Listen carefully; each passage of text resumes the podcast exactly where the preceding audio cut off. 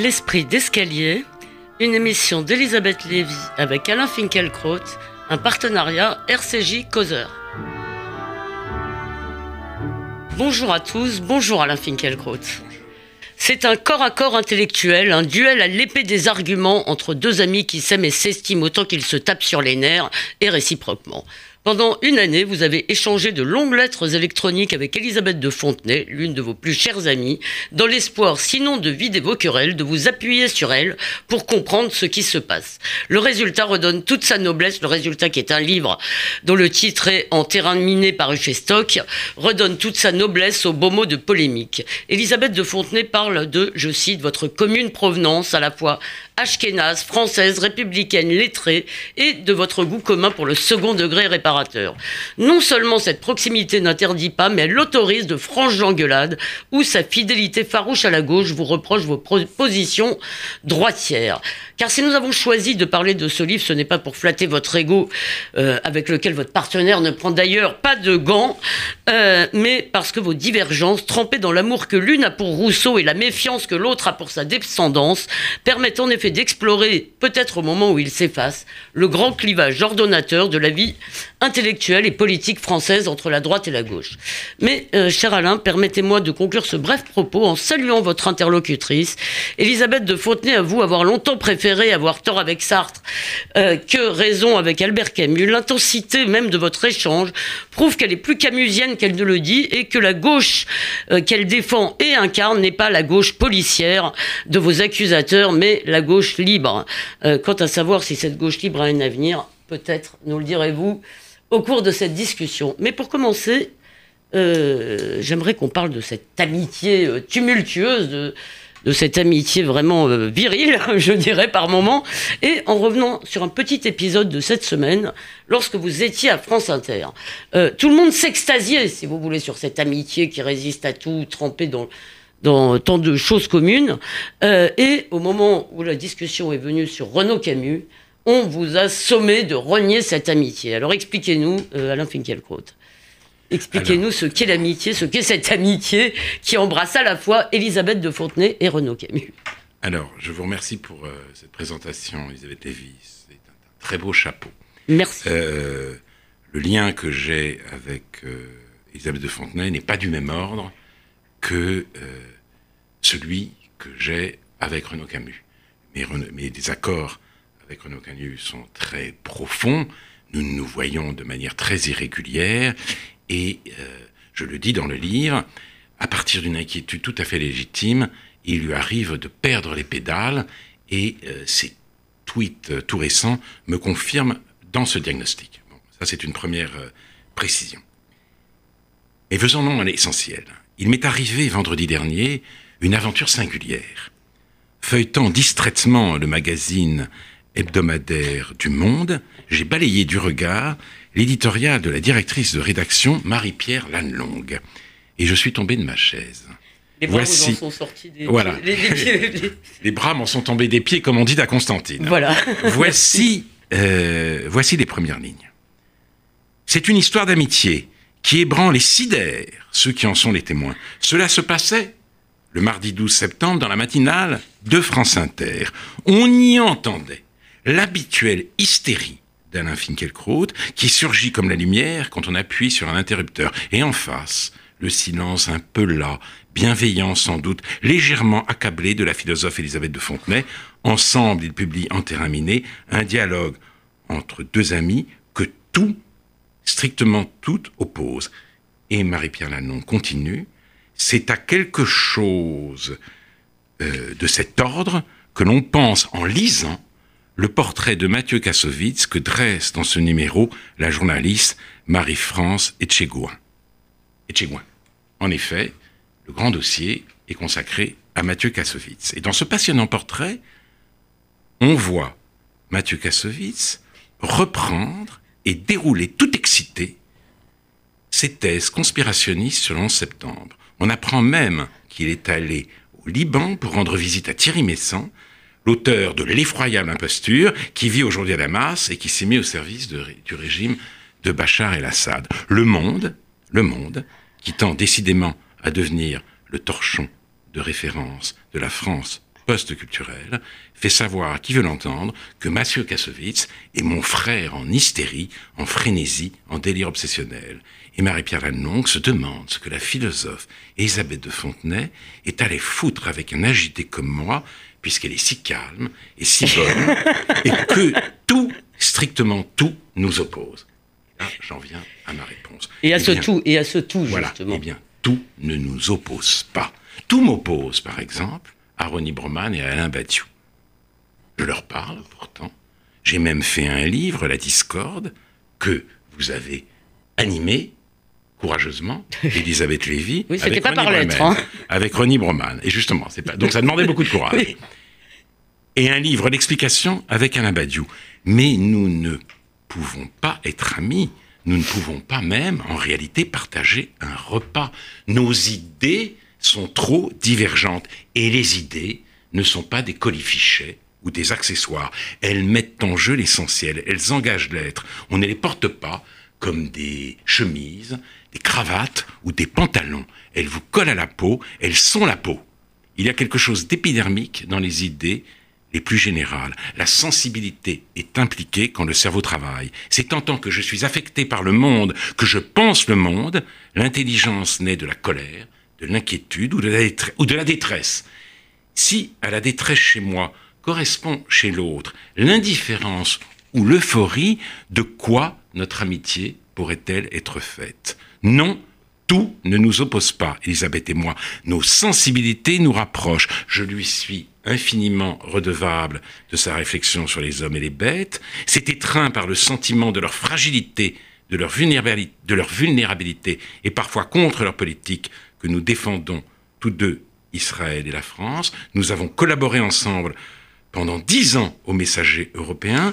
Elle a mis l'accent dans un article magnifique du premier numéro sur les deux blessures de l'Europe, le soviétisme et le nazisme, et sur la difficulté de ne pas oublier l'une quand on se souvient de l'autre, elle m'a en outre défendu avec une loyauté sans faille contre toutes les attaques dont j'ai été l'objet.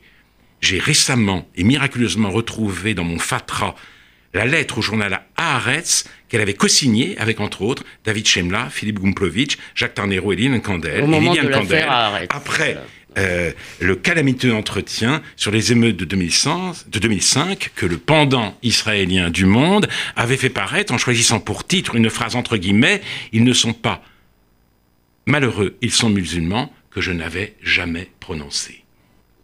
Je me rappelais même plus. J'avais oublié le, j'avais oublié le titre. Je me rappelais que, je ne me rappelais que le football. Mais alors, est-ce que tout cela vous permet, euh, cher Alain Finkielkraut, de définir le noyau dur de ce sur quoi on doit s'accorder pour pouvoir être amis. Parce qu'on a, tout, on a aussi connu au XXe siècle des, des amitiés qui ont survécu. Si vous voulez, ça, c'est très difficile. C'est très difficile à dire. Ça, entre des extrêmes. Elisabeth, Elisabeth euh, cite Montaigne parce que c'était lui, parce que c'était moi.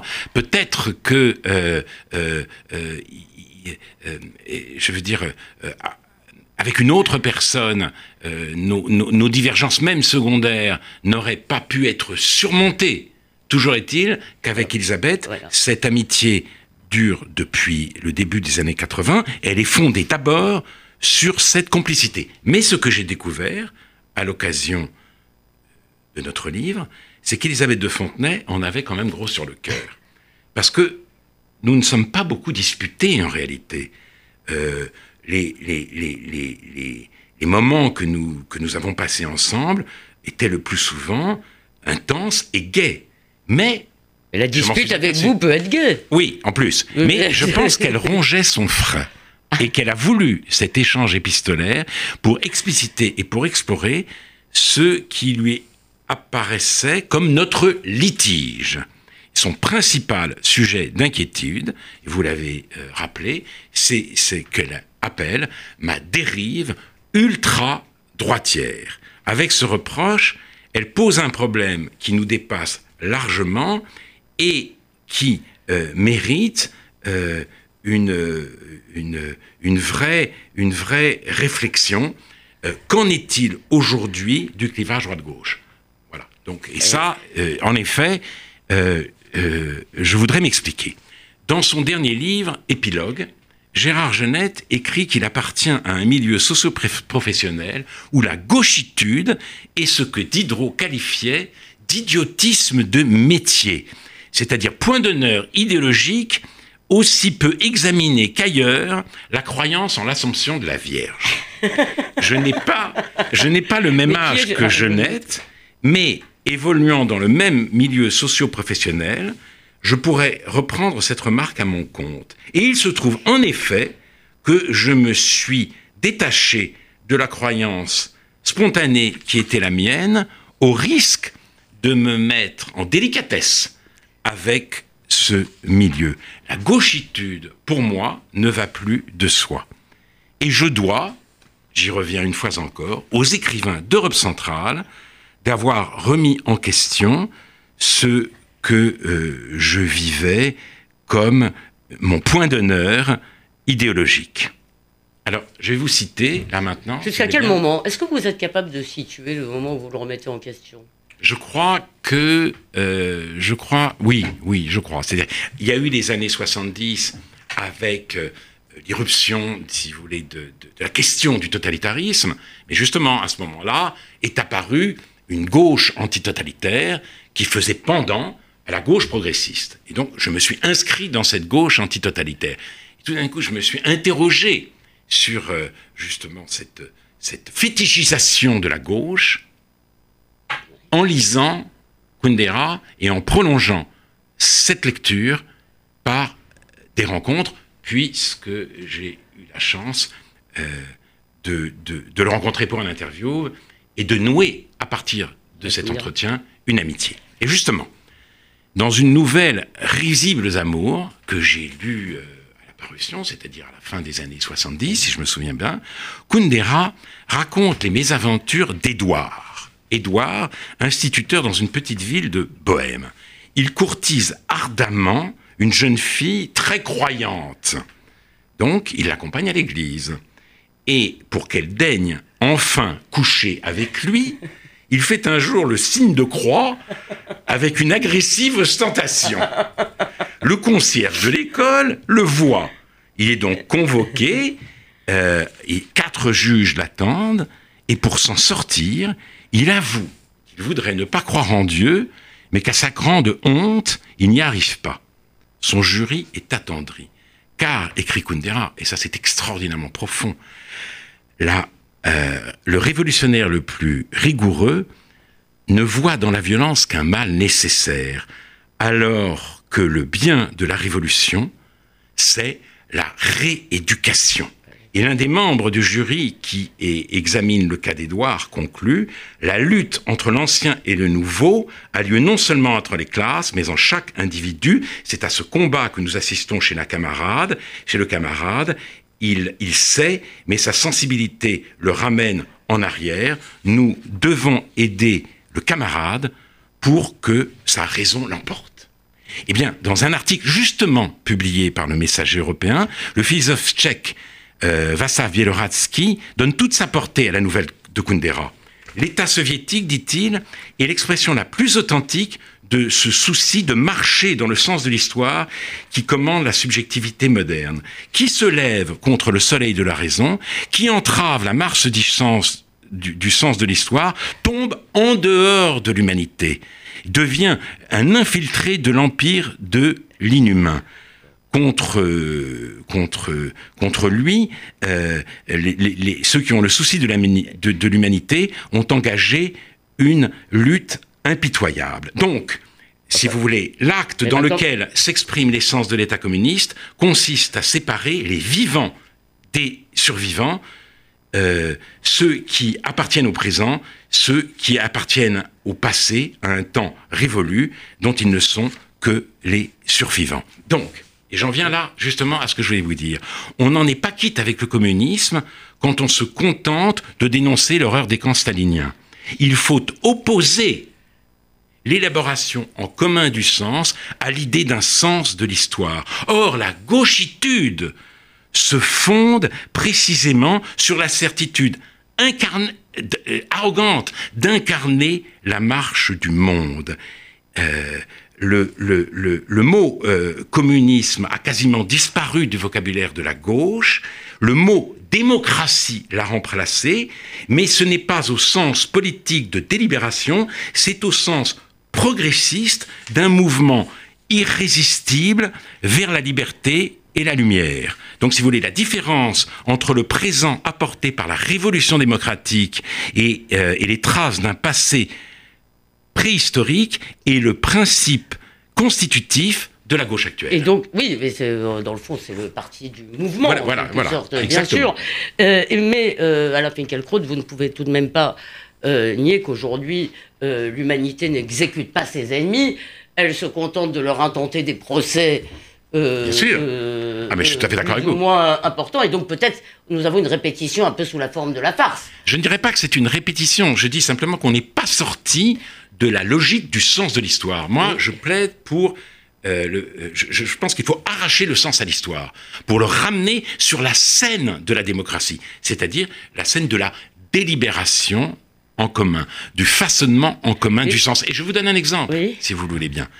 Justement, et c'est ça, c'est-à-dire que sont les opposants à la procréation médicalement assistée pour tous, sinon précisément des infiltrés de l'empire de l'inégalité et de la discrimination, aux yeux des tenants de cette mesure. Mais juste, je peux m'appuyer sur une de vos définitions. Vous dites, je trouve, vous définissez un peu la gauche comme, disons, le, parti du ressentiment contre le donné naturel et culturel. Je vous interromps parce que vous êtes en train de parler de ça. Mais dans le fond, est-ce qu'à ce, moment-là, ça condamne pas la droite, être le parti de la résignation? Non, parce que je ne dirais pas qu'il faut, qu'il faut être de droite. Je dis qu'on doit avoir le droit de s'interroger, par exemple, sur la convergence actuelle de deux emballements. L'emballement des droits subjectifs, avec l'apparition d'un droit à l'enfant pour chaque individu, et l'emballement de la technique, qui fait entrer l'homme lui-même dans l'ère de la fabrication. L'enfant est fabricable. Et fabriquer un enfant sans s'embarrasser d'un père, ni même d'un tiers, puisque cela peut valoir pour les mères célibataires, est-ce vraiment un droit humain Alors qu'est-ce qui fait Il me semble que la question mérite d'être posée et je, euh, je veux simplement rapatrier le questionnement, sortir de cette logique de l'histoire sur lequel est fondée la gauchitude, quels que soient ses avatars. Il y a eu l'avatar communiste, il y a maintenant l'avatar démocratique, mais euh, c'est cette, logique que je crois euh, nécessaire de remettre en question aujourd'hui. Alors qu'est-ce qui fait qu'Elisabeth de Fontenay, qui partage vos deux prémices, c'est-à-dire euh, une sorte de méfiance en tous les cas devant l'illimité de la technique, et... pardon vous aviez deux prémices à votre raisonnement sur. Il y a une forme de méfiance euh, si vous voulez, euh, les droits de l'homme et les droits subjectifs, les droits pardon, des droits subjectifs. Absolument. Que fait Elle les partage. Elle le dit à plusieurs reprises.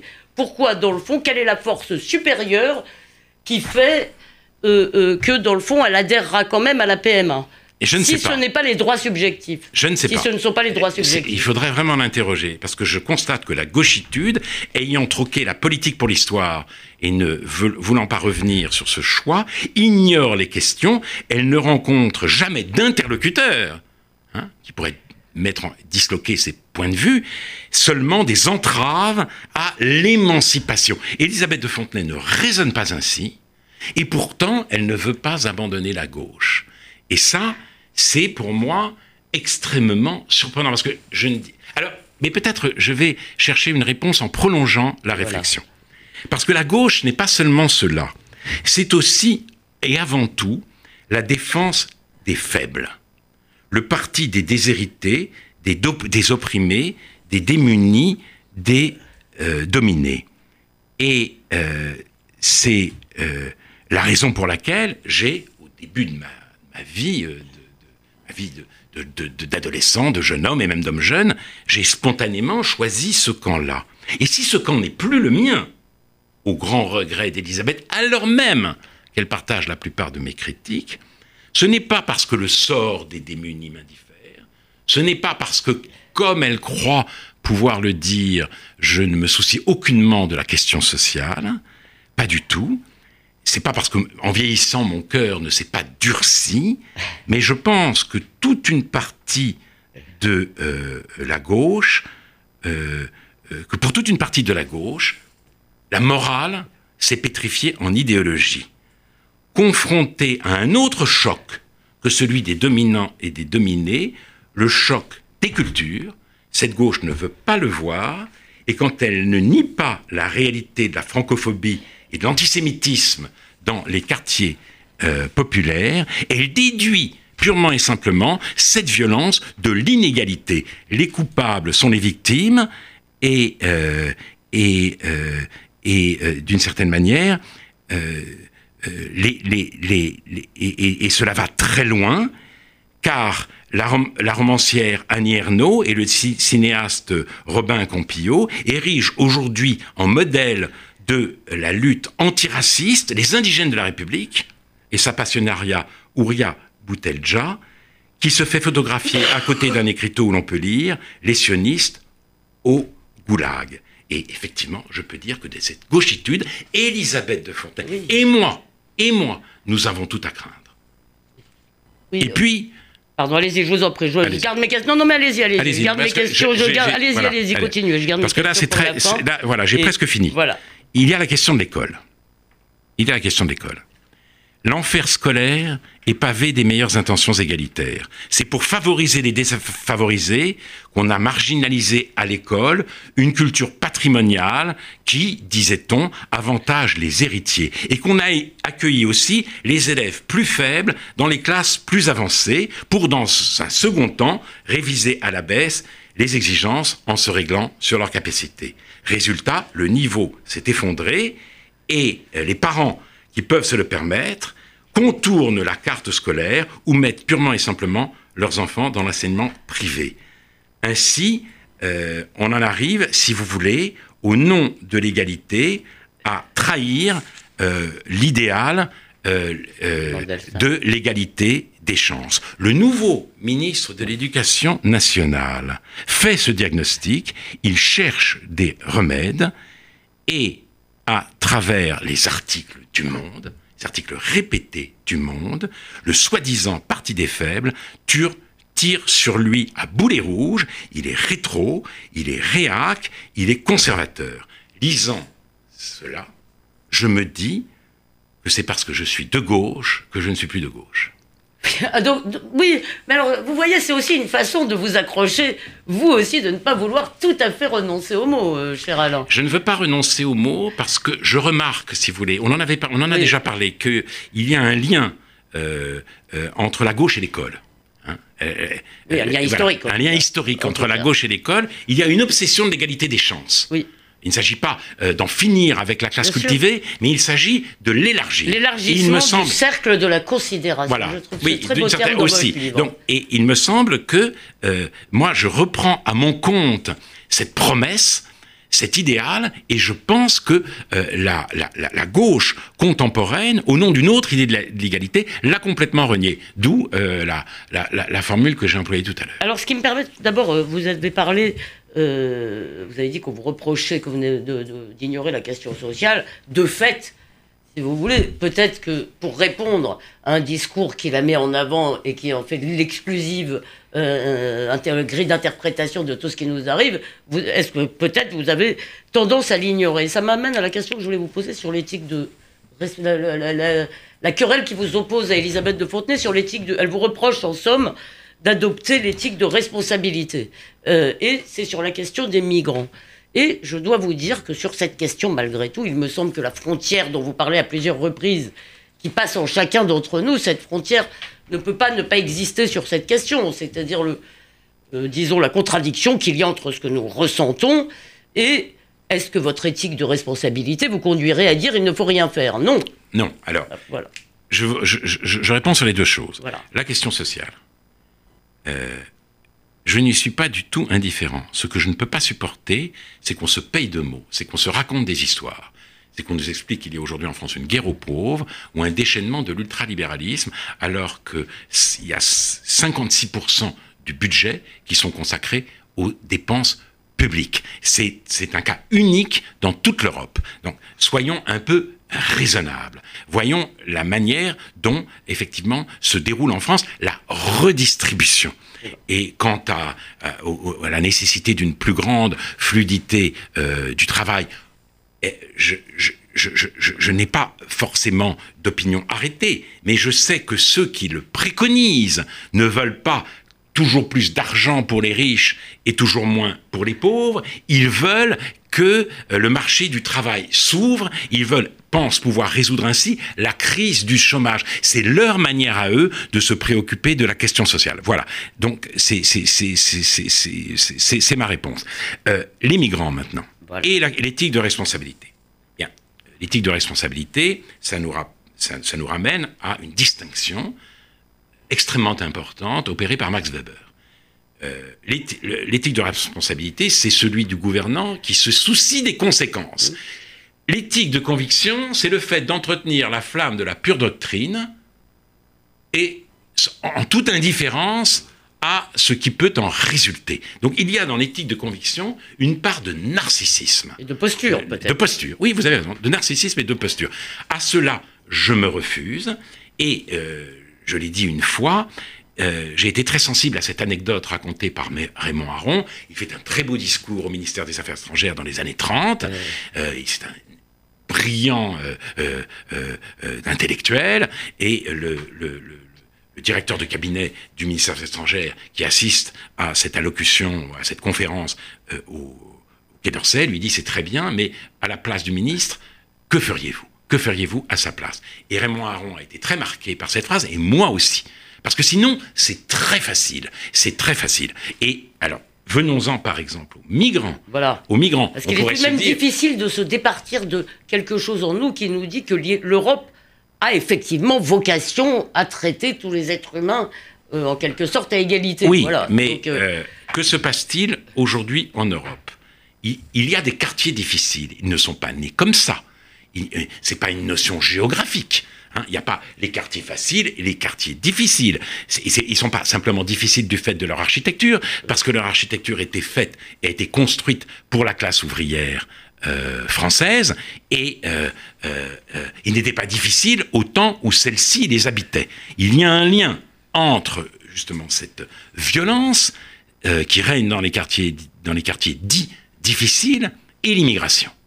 Et des gens euh, comme Elisabeth Badinter, comme Gérard Bensoussan, s'inquiètent de l'émergence de deux peuples, de la division, euh, de la sécession, ou de ce que Gilles Kepel appelle la fracture française. Il faut quand même prendre cela en compte. La France se désintègre. Pour réussir l'intégration, il faut ralentir les flux migratoires. C'est un premier point. Deuxième point, Hervé Lebras. Il faudra en rester là vraiment. Ah, alors très vite, Hervé Lebras a dit dans, dans, une émission, justement, avec Renaud Camus, que les gens qui émigraient d'Afrique, c'était pas les plus pauvres, c'était souvent des gens éduqués, venus des classes moyennes, tentés par le voyage vers l'Europe. Alors, si ça continue comme ça, eh bien, euh, l'Afrique va s'effondrer et l'Europe aussi. Donc, le souci que nous devons avoir et de l'Afrique et de l'Europe doit déboucher sur une autre politique de l'immigration. En conclusion, vraiment une réponse rapide à la question que vous adresse Elisabeth de Fontenay. T'es-tu jamais demandé comment dire ce qui s'impose à toi comme une évidence afin de le faire mieux comprendre à ceux qui ne te sont pas acquis? Je pensais, euh, en lisant cela, à ce que vous pouvez dire, ce que nous, parfois, disons sur l'islam, sur un certain islam. Est-ce que, euh, est-ce que euh, pour le faire mieux comprendre à ceux qui n'y sont pas acquis, et notamment une majorité peut-être de musulmans, forcément, euh, est-ce qu'il ne faut pas euh, le dire autrement? Non, je crois qu'il faut dire ce qu'on voit et surtout, selon l'expression de Peggy, voir ce qu'on voit. Il ne faut plus s'aveugler, il ne faut pas chercher euh, d'atténuation, d'euphémisme, etc. Et en même temps, il faut faire les distinctions nécessaires. Parler d'islam politique, parler d'islam littéral, parler de fondamentalisme et ne jamais mettre en cause les musulmans en eux-mêmes et par eux-mêmes. Voilà d'ailleurs l'une des raisons pour lesquelles je ne parle pas de grand remplacement, parce que je me refuse à voir dans tout arabe, dans tout noir que je croise dans la rue, un envahisseur. Eh bien, très bien. Merci pour cette conclusion euh, sans appel sur le sujet. Mais la semaine prochaine, euh, puisque nous avons exploré ce clivage qui se défait, nous nous interrogerons sur la nouvelle grille interprétative qui se met en place euh, avec la division entre progressistes et conservateurs que fait Emmanuel Macron. Et je vous rassure, vous serez encore du mauvais côté, cher Alain Finkielkraut. Mais bien sûr, d'ici là, on vous lit dans Causeur. On peut réécouter cette émission sur causeur.fr et radio rcj.fr info. Je n'ai plus, cher Alain Finkielkraut, qu'à vous dire Raksaméar et à vous souhaiter à vous ainsi qu'à tous les auditeurs une très bonne fête. Shana Tova à tous. Shana Tova. Agite Ah bah voilà,